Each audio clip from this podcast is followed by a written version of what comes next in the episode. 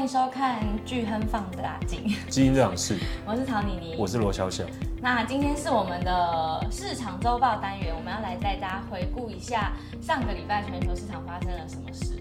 那我们要先来讲一下，所以今天好像有点那叫什么，羊挂羊皮卖狗肉，因为我们的标题根本不是这样下的。对，因为今天理论上是要回顾上礼拜发生什么事。嗯。那可是我们今天很大部分的东西讲的，好像有些是上海办发生什么事，好像又不是。好像已经有一阵子了。对，反正你听完你就知道我我现在意思是什么了。对，我们今天要来聊一下，就是最近很红的那个聊天机器人，就是对 Chat GPT。GPT。对。那、啊、其实 Chat GPT 我们很久很久以前很久以前就跟大家讲了嘛。嗯。我记得应该是它刚上线没多久，我们就在我们的粉丝团、哦，对对对对，我那时候就有发一篇文嘛，嗯、跟大家说这东西超好用。我们有一次在 Podcast 后面也有推荐大家。然后我们 Podcast 有一集是在录车贷，那一集我们也讲，我们那一集很多内容是他帮我们生产出来的。嗯、对对。即将取代我们的角色。那只是之前我们大家都是跟他聊这东西，可是我们今天会聊一些更深远的，像是。它到底是不是一个好的投机投资机会？嗯，然后是否会改变整个人类的一个生产的一个方式？我们是不是要先介绍一下这东西到底是什么？可能很多人没有使用过，没有接触过。对，那我们先讲一下好，ChatGPT 它其实是一个更广泛的一个概念，叫做 AIGC 的其中一个分支。那、嗯、AIGC 的话，就是由 AI 所生成的内容。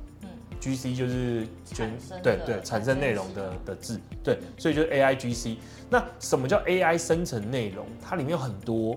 那有些人可能知道，有些人可能不知道。就是现在其实非常扯，就是呃，这个这个比较久，就是你打一串文字就可以生成图片。哦，对，这个就是 A I 生产内容嘛。你可以叙述一个情景，对对对对对，它就会帮你转换成你想最近最近有一系列图很红嘛，就是他写说这个。我不是确定这串字会被被 ban 掉，然后就是他用各国的丰满女性叫他生成一张图片，要被 ban 掉，就是什么台湾丰满女性、韩国丰满女性、波兰丰满女性、阿根廷丰满女性，然后他产出什么？他就生产每一个各国图片啊，他是把各国的，就是就 AI 他理解说各个国家的概念是怎样，然后把概念化做成一张图片，非常惊人哦，那个图片也蛮像真人的，对对对对，非常惊人，可是。嗯，所以它不是真人，它不是去网络上，当然不是，它它是 AI 生成的，它等于是，所以是一个电脑绘图啊，它是绘出来的，制作出的图片啊。就是之前讲的那什么 DALL-E，另另外一家，因为因为现在做这个技术的公司非常非常多，不是不是只有那一家，不是只有 OpenAI 在做，一大堆公司在做这个，因为文字叙述转成图片这个东西非常久，嗯，这是其中一个，它另外就是。呃，帮你生成新闻稿，帮你生成部落格的文章，帮你做 SEO，帮你写东西，全部都有 啊！因为一大堆公司都有提供各式各样的服务。嗯、那甚至是还有一个更扯的是，呃，你你录了声音或影片丢进去，因为过往，因为我们我们去年在做 Podcast 嘛，我们都知道，假设说我们今天录了一段话，发现其中一个字错了，那要怎么办？全部重录，就那段话要全部重录。然后重新确定那个段那个那段话落在第第几分钟，然后把它剪进去。嗯，那个技术很可怕。那技术是你把东西，它你把音档丢进去，它分析完，你不需要重录，你直接把，因为它分析完之后把它变成转化成文字，哦、你直接改动文字。它就可以伪造声音来，对，可以 training 你的那个声音，就就 deep fake 的技术，对对对，对对，它就把你直接把声音声音变成是你打的文字，这样其实超级方便，非常惊人。可是我们上礼拜有试，他现在这个好像还一个月要三十块美金，他现在还要钱。我觉得你。其实还蛮，其实也还蛮值得的吧。我觉得你讲这个有点丢人，因为我觉得正常听你会说，哦，很贵很贵，是不是？所以你们舍不得用。三十块美金，哦，一个月三十块美金哦。现在 ChatGPT 不是也才多少？ChatGPT 是。如果你在尖峰时段上不去，你想要优先上去，一个月二十块美金。可是如果你都是在离峰时间上去，你根本不用付二十块美金。所以像我们跟美国就是睡觉时间不一样。对啊，像我就不会遇到尖峰时间啊，我上班时间美国人在睡觉。啊，你有晚上用过吗？晚上晚上上不去，晚上上不去。我们大概到我们的下班时间就上不去了。你的上不去是指直接网页就登不上去？连不进去啊，他会直接跟你说现在的流量过多啊，登不进去啊，就直接进不去啊，直接。所以他花二十块钱只是买到速度更快的服务，还是有？就是你上得去。哦，就只是这样，不然你上都上不去。哦，对对，没有其他的。可感谢我们身在台湾，感谢我们跟美国人是工作时间不一样，因为我们比较辛劳，我们比较辛勤工作。当人家在睡觉的时候，我们都在工作。呃，你直接忽略时差。对，反正我们刚才讲了很多，这是 AIGC 嘛。那最近最火火红的 ChatGPT 在做什么？它做的是聊天？聊天机器人。嗯，就是你可以跟他做各式各样互动，你可以跟他说，哎、欸，我这一串中文，你帮我翻成英文。或者是说我今天要写信给美国参议员，大概想写什么，帮我拟出一封正式的邮件。哦，我觉得有一个很有用，它可以帮你那个就是调整你的文法。哦，对，这是其中一个改文法。我觉得真的实用，其实就是像我刚才提，就是你直接说你的这封信，我要写给谁，大概想写什么，帮我弄正式一点，他就直接把信打出来，你就只要剪下去。这个东西其实我们刚才提了，因为其实在他之前有好几家厂商已经出了非常多的 AIGC 的概念。嗯，那可是我们这东西突然爆红，就是因为我觉得就是因为来自于。在对话的过程中，很多人发现想象不到的，让自己应该说可以省很多，真的很多麻烦。因为我们刚才提的，你说什么生成图片，然后剪影音，然后写一些 blog，然后 SEO，这都属于很专业的一个领域嘛。正常生活中用不到啦。除非我真的是一个专业的影音工作者嘛，我才有这需求。可是 ChatGPT 不同。对很多人来讲，它就是一个互动，大大小小的事都可以问他。对对对，什么鸟事他都帮你解决。哎、欸，可是我觉得也蛮不准的。我们那时候不是有一次问他说，新义区中午要吃什么，然后跟我们说吃八方云集。哦，对，这八方云集有火锅。这个就晚一点会再聊到的，很火红，跟这东西真的是百分之百准确是两件事，嗯、只能说。一堆人觉得就跟他对话很有趣，所以有非常多很疯狂的对话内容的时候，就很快速的散布。玩它目前的使用者已经破一亿了嘛，所以它是人类史上这种最快速散播的应用。哦，所以它超级成功嘛。啊，因为大家都用，发现超级有用之后，这个概念就爆红开来，所以就纷纷有非常多的相关公司的股价被大幅这个是跟微软有关的吗？有。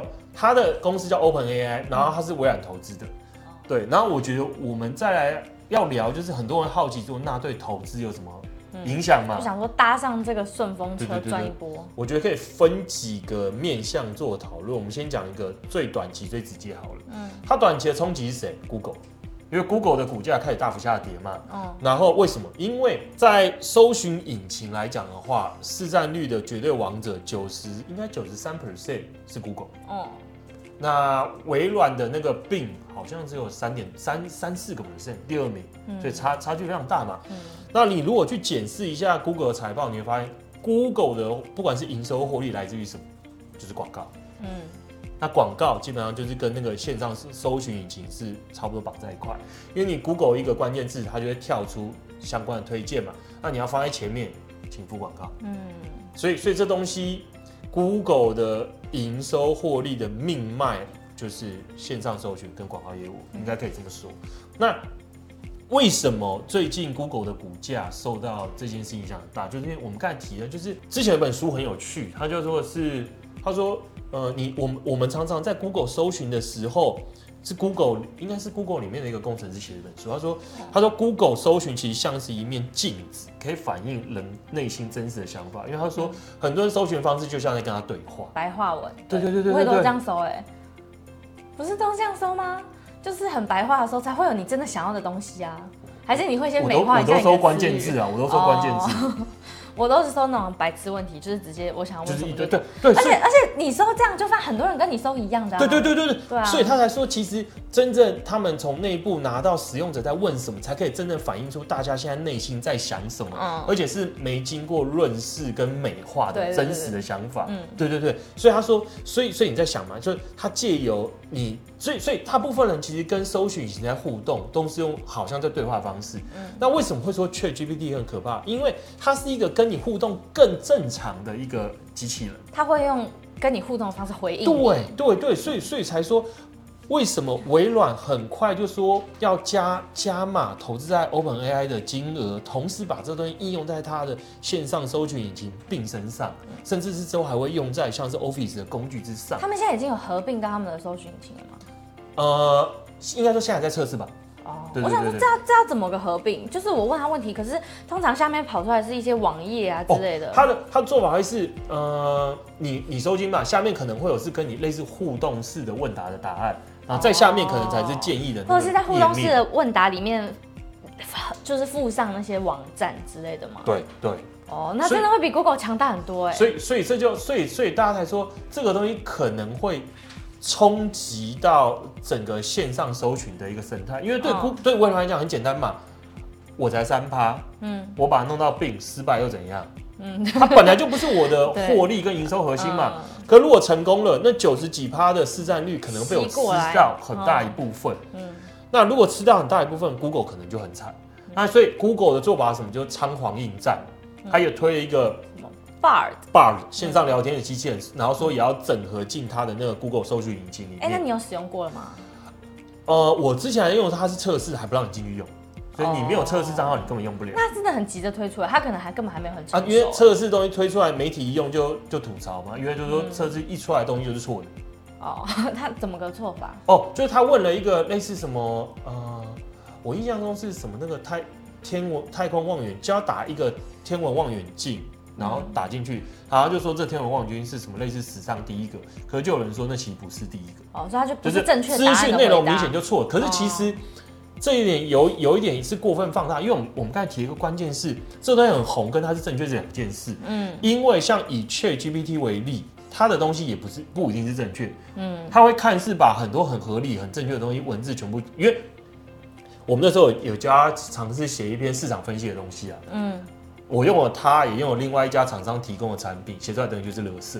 它看似好像很合理的两段文章，两段文字，两段文字是互相矛盾。这我们还没有被取代，很难，这个很难啦。因为我觉得它可以帮助你提高你的生产力，可是你说要真的取代真人，有点难。哦，而且它不能预测未来。不是不是，这只是现行，未来可能不可以，因为因为 ChatGPT 没办法预测未来，是因为它把它它目前的那个资料库是离线，而且是限制在应该是二零二一年前的资料。它并不是把它插上网络，无无止境更新新的资讯给他。嗯，可是如果未来一定是插上网络，无止境让它更新的。哦，可是预测未来这一点是非常非常难的。反正，啊、反正我们认为说，为短期来看的话，这个东西是非常具有想象力。嗯，那只是我们认为说，如果我们说投资机会的话，眼光眼光应该再放更大一点，嗯、不只是 ChatGPT，因为应该是谈论是整个 AIGC，它是不是一个好的投资项目？嗯。因为整个 AIGC 包含的范围更广大，就像我们刚才提的，帮你生成影片、影片、音档，然后图片，这些这些都是。那以股价来看的话，最近有非常多相关公司的股价都狂飙，像有一有一家公司叫 BuzzHead，嗯，它是一个新闻媒体，嗯，新闻媒体，网络新闻媒体，就是网网络上哦，对，BuzzFeed，BuzzFeed，它提供那个很多新闻的，嗯然后它的股价就狂飙，为什么？因为大家就说。借由 ChatGPT 这种类似的工具，原本一个记者可能一天能生产十篇文章，哦、啊，我现在透过用这个，我可能一天可以生产五十篇文章。哦，啊，不就等于是我这个公司的生产力大幅增加，嗯，而且股价就飙了。它股价从年初的零点七几块美元吧，最高来到了快要四块美金。嗯，非常惊人。嗯，所以你觉得要买的、要投资的机会，不是在直接去投资微软或者 ChatGPT，是是那个要去投资有使用它的。企业，对，你答对，因为其实我们如果去检视人类过往的科技，然后跟成功案例的话，其实很有趣哦。嗯、虽然说我现在讲出来科技，你觉得好像好像很莫名，不是科技。嗯，我想讲一个叫做运河，一个叫铁路，听起来超不科技的，很不 fancy。可是你你如果时间倒退，你如果回到工业革命左右的时间的话。运河类股，工业革命应该说，工业革命在之前，如果那时候没有运河的运河的疯狂的浪潮，根本很难，应该说也可能不会有工业革命出现。因为那时候人类史上啦最早期科技股就是运河类股，嗯，就是去挖运河，嗯，听起来莫名，对，可这在当初就是一个科技。然后到后来的铁路类股，美国疯狂的盖铁路，那时候盖铁路也是科技，当时最顶尖的科技。那我们如果去检视这些当初各个时代最火红的运河类股或铁路类股的表现，你会发现表现好不好？如果你以极短期来讲的话，因为股市的一个疯狂，所以当然那时候一堆公司都雨露均沾，股价狂飙嘛。嗯。而如果时间再拉长一点，你会发现这公司大部分都倒闭。哦，他没有留下什么。嗯，它获利的是谁？获利的是去运用运河提高自己生产力，或运用铁路提高自己生产力的公司的股票。嗯，那我觉得很多人现在会搞错，现在大家可能就会想说，我是不是要赶快去买这间公司？因为我觉得这就回到我们刚才提的嘛，如果是股。投资人都很亢奋，整个狂热的过程之中，当然直接受惠的公司股票，短期会出现非常多。然后你会就像之前的元宇宙嘛，嗯，会突然冒出一一窝蜂的公司说，我有在做元宇宙，我也在做元宇宙，或是在区块链，那股价就一起飙起来嘛。它可是你说这些公司，如果时间再放长一点，能否生存是，或是能否真的转化成真正的获利，股价的长期上涨，其实不是，有很大部分公司就消失了，对不对？所以我们认为说。你如果说以 AIGC 的概念来讲的话，这些相关公司短期股价会不会涨？我觉得是有机会。嗯，可你说如果我想投资是五年、十年或二十年，这些公司会不会是好公司？就是一个很大问号。嗯，因为不能说这里面不会有成功的，只是说这里面就算成功的，它的上涨幅度是否比成功利诱它的公司多来来讲，我觉得这不一定能够。那所以，与其那么辛苦，还不如找一些。能够受惠于这些公司的产业，那你现在这样看有大概有什么？我觉得再来我们就要讲一个更有趣的东西了。嗯，再来就更有趣，就是呃，其实其实我们认为这一波很有可能是新的生产力革命。嗯，就是我们今天的标题嘛。对对对对对对对对。那我觉得这东西就要再切到更细的是那个。我们如果讨论生产东，什么叫生产力啦？嗯，因为你要先定义什么是生产力，才知道什么是生产力革命，什么叫增加生产力啊？再就是我们每一年会创造的东西叫 GDP 嘛。嗯，那以经济学理论来讲的话，什么东西可以帮助创造 GDP？一个是人，理论上来讲，越多人工作越久，一定会生产越多 GDP。嗯，这是一个。另外就是资本，因为如果假设以我们要工作，我们工作要电脑嘛，嗯，我不可能用用手跟。纸笔这边自己计算嘛，嗯，那电脑是什么？电脑是钱的投入，就是资本，所以资本的增加，理论上讲也可以提高提高整个 GDP，嗯，再一个就是技术，现在的电脑跟以前电脑，或是跟以前没有电脑的时候相比，这就是科技的进步，技术的进步嘛，嗯，那那我们如果回顾来看的话，其实左右人类生产力。真的应该说，左右人类 GDP 大幅增长的一个关键，其实就是其中的技术这个分项。嗯，那技术的话，其实有点想象就是生产力，就是你如果同时把人口人把那个劳工跟资本的影响剔除掉，这个就是生产力，就是技术。嗯，那我们如果去回顾美国的经济数据，你会发现美国的生产力，也就是技术这个项目的变动幅度其实很大。它在一九四八到一九七三年的时候，它平均每年增加二点二 percent。哦。可是，一九七三到一九九五年的时候降到只有零点五，嗯，然后一九九五年到二零零四的时候又回升到一点四，所以其实那时候有时候很多人问很多问题是为什么生产力这个项目会出现这么极端的一个变化？嗯，因为它影响了整体的 GDP 成长很多。那主流的解释是说，为什么一九九五年到二零零四会大幅回升？因为个人电脑。哦，个人电脑是指做就是 notebook 那种。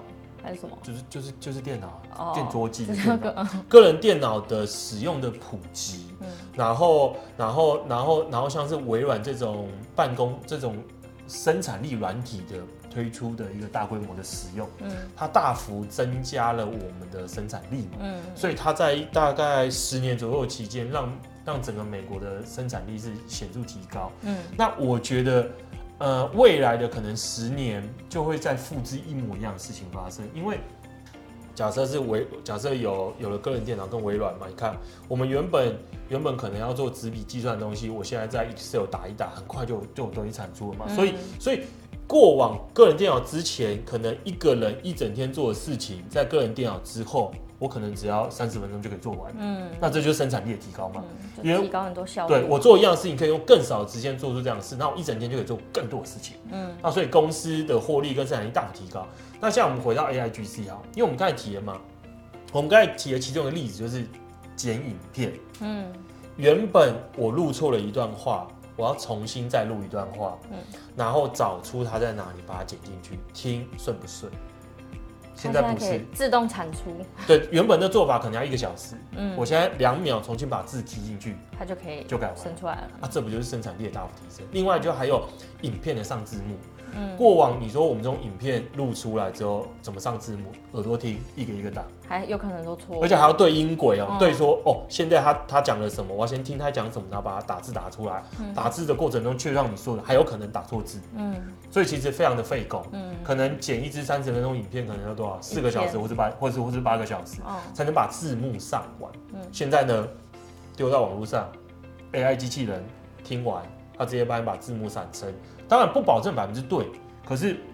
另外一个人人工进去看一下，说哦，有没有哪里听错了，打错字，可能三十检查一下就好了，可能三十分钟就做完了。你看，嗯、原本四到八小时的工作，三十分钟就完成了。嗯、所以我们才会说，AIGC 现在很有可能扮演角色，就是过往个人电脑跟一些 Office 这些商用这些办公软体普及带来一样的效果，所以非常非常的可怕。嗯、所以我们认为说，那如果这件事真的发生，那对投资会有什么影响？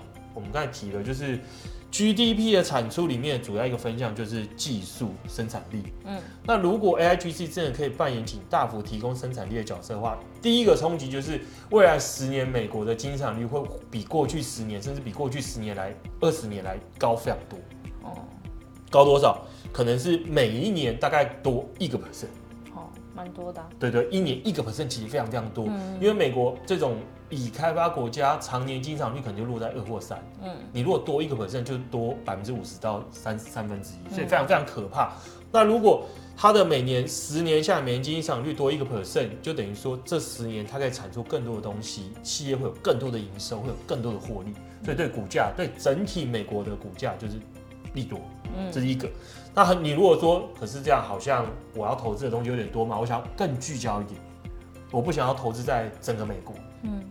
那更聚更聚焦点该怎么投资？就像我们刚才提的，应该选择能善用这项工具来提供生产力的产业。那像是什么？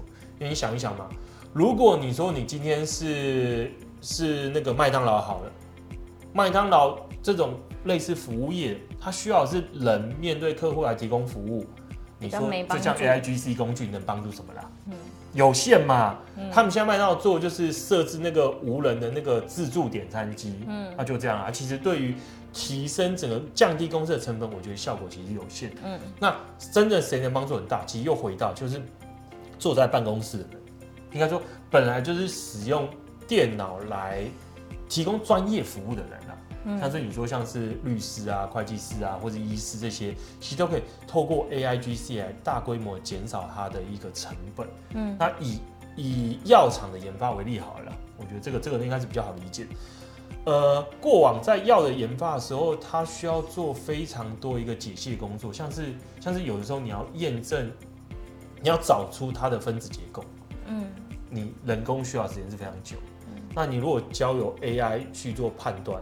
那或者是医师在判断判断你呃什么时候应该说判断你有没有病，你要看非常多的那个那个什么 X 光片，嗯，那同样他把它透过 AI 学习的方式，他可以一口气辨识完非常多 X X 光片，在一大堆的病人里面找出谁有问题谁没问题。那我觉得这种很繁琐，需要人花大量时间去解决的事情，其实都会透过 AI 很快速的去解决它。那这些产业都会是。获利有机会因此大幅提升，像是制药所需要的时间可能可以大幅的缩短，成本会大幅的往下降，那这些都是有所帮助。那另外在在在次一级谁可能会受到影响，就会是我觉得是休闲旅游相关的服务业，跟旅游相关的，跟跟跟旅游相关逻辑。你说像是我们直接会问他说台北哪里好玩？其实不是不是，应该说 逻辑上会是因为他说，呃。人类啊，就以开发国家来讲哈，其实平均工时的趋势是逐渐在减少，对不对？因为工时是在逐渐减少中。那如果我们的生产力借借由 AI 大幅提高的话，我们的工时在未来的可能十年或二十年可能会进一步再大幅缩短。嗯，我可能从每一周工作四十小时变每一周只要工作三十二个小时，嗯，或者是更短，嗯，因为我生产力变高了嘛，我的工时变短，可是我我产出的东西可能还是更多的。嗯，那你想一想。如果你的工作时间变短，你闲下来时间要干嘛？出去玩。对，就就是消费娱乐啊。嗯。那所以这一块，尽管你会理解成这一块好像直接不会受益，可是如果人的空闲时间变多，消费娱乐的支出变多，他们也会受益。哦，这环环相扣哎。对，所以我觉得这些像可以直接利用它大幅提高生产力的产业是第一受惠。嗯嗯、它再来的话就是大幅提高生产力之后，这些人的工时缩短了，会增加的消费娱乐也会受惠。那我们什么时候工时会缩短？问台湾总统。好，那我们现在是不是可以来进入我们的干爹环节？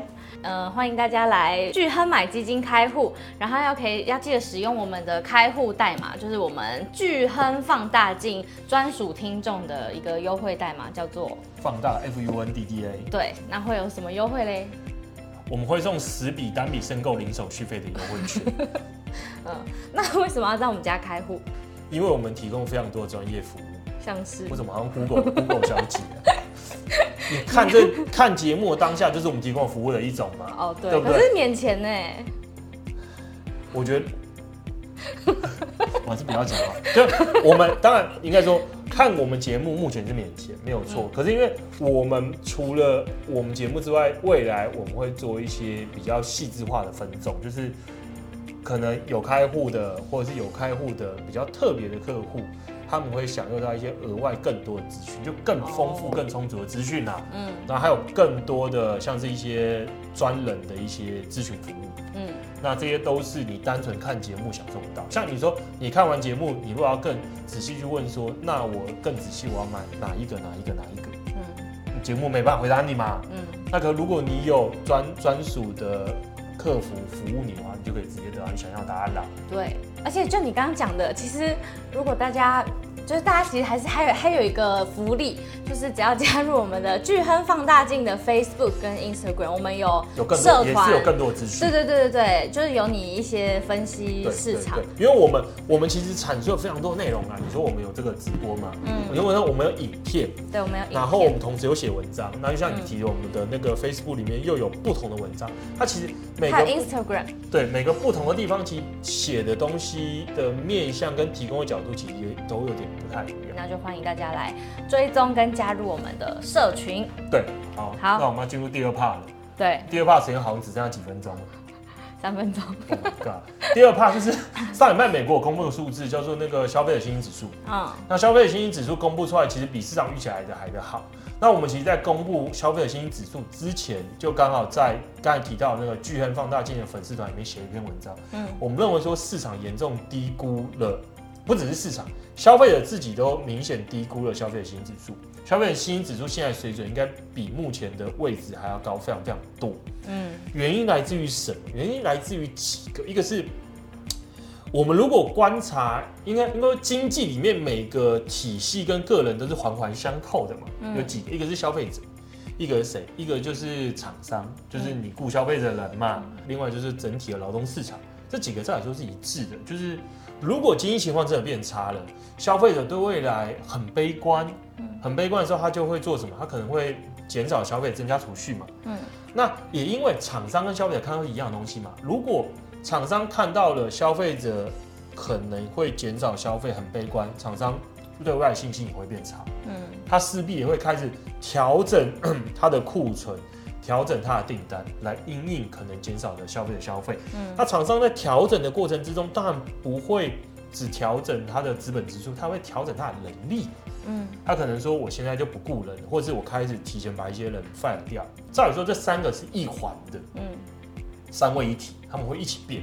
可是我们如果观察最近的这几个数据，你会发现都不起来，都不起来的情况就是美国消费信信心指数这一年烂非常多了。嗯，这一年就是超级差。它它显示的情况是，消费者好像已经觉得已经进入经济衰退了，而大幅减少了他们的支出，然后甚至是已经经历了很严重的失业率升高。嗯，它反映的像是这个样貌。可是经济数据并没有这么烂。对，啊，可是自可能不是这样，服务业采购经理人指数开始在大幅回升。嗯，服务业的厂商对未来好像充满了信心。嗯，他们觉得未来的服务业需求是很好的。那啊，如果我们再对照劳动市场，你发现失业率更扯，失业率史上最低，嗯、失业率看起来也跟消费者信心指数所展现的样貌截然不同。那所以我们好奇的点就是这三个东西谁是对，谁是错？嗯，因为再来讲，这三个一如果消费者信心是对的话，那我们就会在未来几个月看到是服务业采购经营指数急剧往下降，可能降到四十几。嗯，那我们会看到失业率狂飙，可能来到四 per 四四 percent 四点五 percent。那可如果反过来，如果服务业厂商的信心是对的，嗯，如果劳动市场的状况也是对的话，那消费的信心指数未来几个月会大幅回升到九十，嗯，一定有人是对，一定有人是错的。那我们就好奇去做做几个整理啊，我们我们发现说，其实。呃，通常啊，如果你要去预测失业率的数字的话，你可以用几几个东西，一个就是消费者信心指数，可以有助于预测失业率。嗯，那另外就是你把那个劳动市场的一些像什么离职率呀、啊、辞职率呀、啊、消费者信心一起丢进去，也可以拿来去预测失业率。那我们用了原原始的目前市场上所给出的消费者信心去做预测，得出的就是很怪异的现象，就是过往刚才提到的那两种模型的解释情况都很完美。大概都都都很贴近实际的数据，可是我们用了新目前的消费者信心指数，发现说都不起来嘛。照目前消费者信心指数所得出的失业率预测，现在失业率应该是在五个五个多 percent，嗯，而并不是三点四 percent。那我们就回回到我们刚才提，我们认为说目前一定有东西是错的，要么失业率是错的，就是要么是消费者信心指数是错的。我们假设了，我们假设说消费者目前的消费者信心错的离谱，就是消费者过度悲观。他们更不知道他们在搞什么，不知道他们在讲什么跟想什么的话。嗯，我们假设说消费者信心应该是更贴近服务业的采购信信心的话，把这数字做更新，会发现就比较贴合目前实际实际实实际的失业率数字。所以简版简短的直白来讲，就是我们认为消费者信心目前是受到去年暂时的一个通膨啊。而大幅的被被往下压抑，嗯，可是没办法反映他们真正在对未来的消费行为的转变。嗯、消费者信心指数在未来几个月应该会快速大幅的回升，那显示着美国的劳动市场、美国的服务业的信心、美国的消费者信心依然处于一个非常强劲的情况。那美国的消费跟需求，我们认为说，大家不应该过度低估它。嗯，也就是说，今年美国来自于消费的经济成长很可能。比市场预期来的高出不少。美国今年的实质的经济增长率可能很可能会比目前市场预期的都还要来得高。那如果美国的消费跟需求强于预期的话，那就等于说原本大家认为因为消费在恶化了，通膨能下降的这件事，很有可能不会发生，甚至是它的力度缩窄。嗯，因为消费并没有明显的恶化，甚至是我们看到了二手车的价格在一月开始回升。这样是这样不是好事啊，不是吗？对，这当然不是好事。对啊，因为因为因为消费太强了，消费太强了，通膨原本预估的通膨下降的状况可能会改变，那联总会可能被迫要升更多的息，或者是观望更久，才能确定这次升息的终点在何处。这样阵痛其实会拉更长。对，所以我觉得这个是目前市场所忽略跟所低估的一件很重要很重要的事。那今天的节目就差不多到这里。我们要跟大家讲一下，如果我们今天讲的内容你们会想要看文字的叙述的话，就可以点下方的链接，我们会把我们的文章放上去。那也可以定期的看我们呃巨亨买基金，我们会出不同的投资的文章来给大家看。那最后要来请大家订阅一下我们的频道。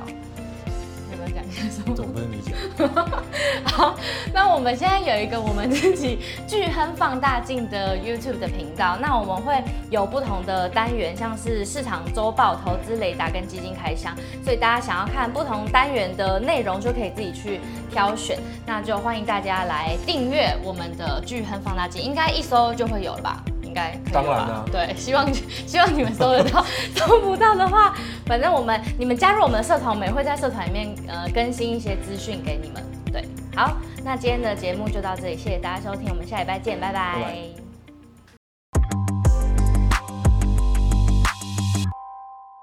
投资一定有风险，基金投资有赚有赔，申购前应详阅公开说明书或投资人须知。本公司经主管机关核准执照字号为一一零金管投顾新字第零零八号。